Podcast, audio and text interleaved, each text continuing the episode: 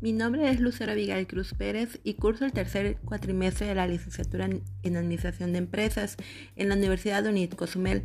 Estoy llevando la materia de Contabilidad y Finanzas, por lo cual hoy hablaré del capital contable.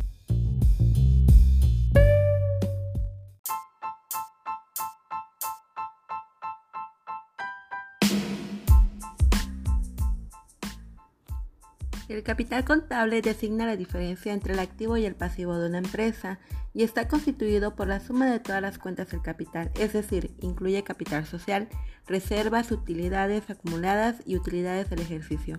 Es el derecho de los propietarios sobre los activos netos que surgen por aportaciones de los dueños por transacciones y otros eventos o circunstancias que afectan a una entidad, el cual se ejerce mediante reembolso o distribución.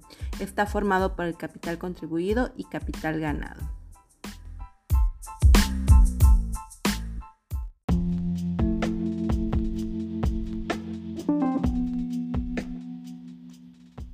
De acuerdo a la NIF FED-11, el capital contable se divide principalmente considerando su origen en capital contribuido y capital ganado. El capital contribuido se conforma por capital social, aportaciones en especie, aportaciones para futuros aumentos de capital y primas en emisión de acciones. Y el capital ganado se forma por el saldo neto acumulado, ya sea de utilidades o pérdidas netas, considerando los saldos de las utilidades o pérdidas acumuladas, las reservas de capital, otros resultados integrales acumulados, de acuerdo a la NIF B-3, dividendos y absorción de pérdidas por propietarios.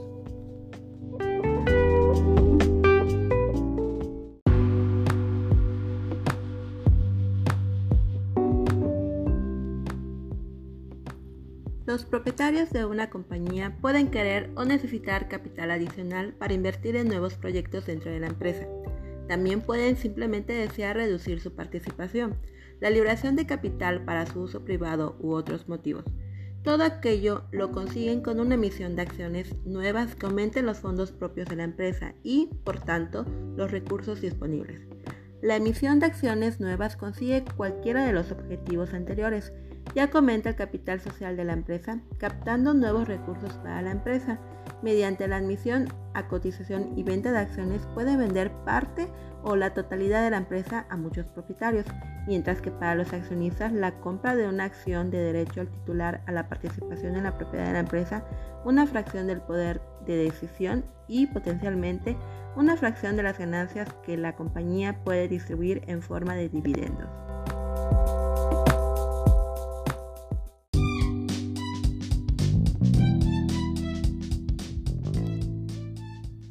Las utilidades retenidas corresponden a las utilidades o dividendos de la empresa que permanecen en la empresa, esto es, no se reparten entre sus socios o accionistas. Las empresas pueden decidir mantenerlas para alcanzar diversos objetivos como por ejemplo crecimiento interno. Al finalizar el año, las empresas suelen hacer un balance de las ganancias obtenidas durante el año y toman la decisión de repartirlas entre sus socios o bien dejar todo o una parte para financiar otros objetivos entre los que se encuentran financiar crecimiento, aumentar el número de trabajadores, mantener un fondo de reserva en caso de contingencias. Se calculan restando a los ingresos los gastos, luego se restan los dividendos efectivamente pagados a los accionistas, el saldo restante serán las utilidades retenidas.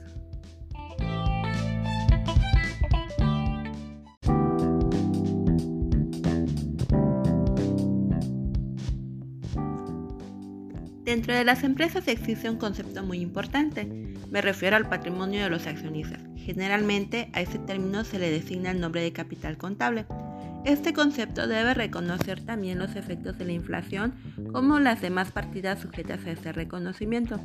El capital contable es un concepto no monetario que debe actualizarse por la partida del poder adquisitivo del dinero, excepto el capital social preferente que está sujeto a amortización en efectivo por un importe fijado con anterioridad y el superávit por revaluación en la primera actualización de la empresa.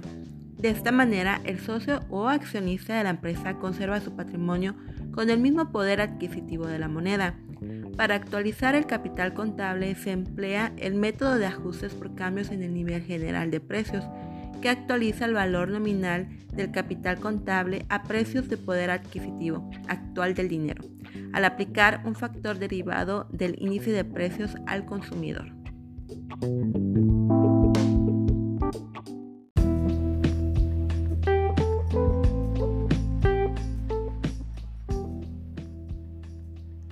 El capital contable es una herramienta muy importante para los inversores, ya que pueden contar con una base sólida para establecer el valor contable de las acciones, la proporción del mismo que se vinculan con el total de activos y para determinar el nivel de producción que genera la inversión de los accionistas como parte de una supuesta evaluación financiera.